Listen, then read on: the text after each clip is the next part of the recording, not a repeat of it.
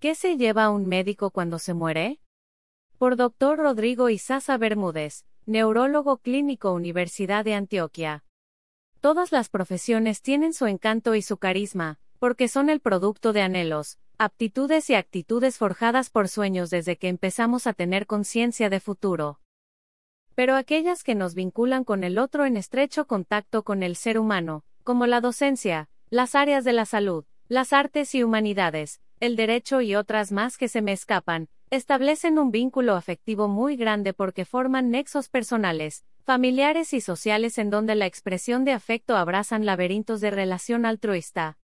Desde niño se quiere ser médico, y en mí me marcó a los nueve años un brazalete de la Cruz Roja, que lucí con orgullo cuando una misión médica internacional puso bajo mi responsabilidad el botiquín escolar, otros porque sienten afecto por el enfermo o el desvalido, y un llamado secreto indescifrable que nos decide la vida para ser médico.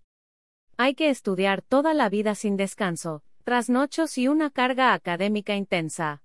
Ver solamente los libros y su contenido abrumador de información hace retroceder al cobarde. El médico tiene que tener inteligencia y más aún perseverancia. La mera vocación no sirve.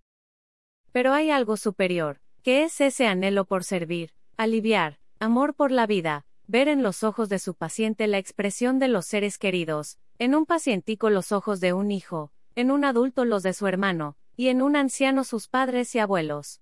Solo con ese símil, podemos arrebatarle a la muerte el fin de nuestra dedicación, el paciente.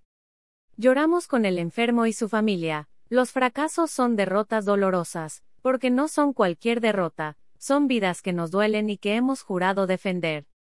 Al inicio nos sentimos invencibles, sabios, prepotentes, pero con el tiempo entendemos nuestra verdad. La enfermedad y la muerte andan con nosotros, camufladas esperando un descuido para arrebatarnos también nuestro paciente y la vida misma.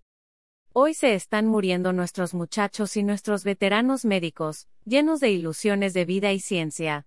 Cada uno de ellos se lleva lo más preciado de su familia, porque estas profesiones vinculadas con la salud representan para la sociedad un respeto especial donde se mezcla ciencia, espiritualidad, magia y encanto.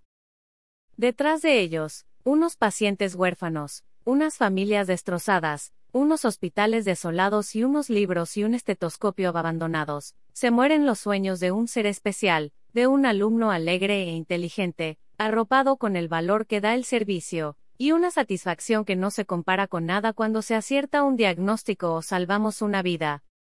No hay ambiciones económicas, el médico en esta sociedad absurda es un obrero calificado, vulnerado y ofendido. No tiene derecho al sueño, el descanso ni a la remuneración digna que se merece, salvo en pocas excepciones.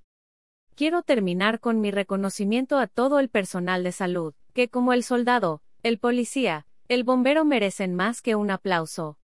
Merecemos respeto por nuestro trabajo y nuestra responsabilidad que va más allá que el ofrecimiento de la vida misma, es dejar abandonada nuestra familia, cuando partimos como el desarmador de explosivos, cada vez que salimos a trabajar.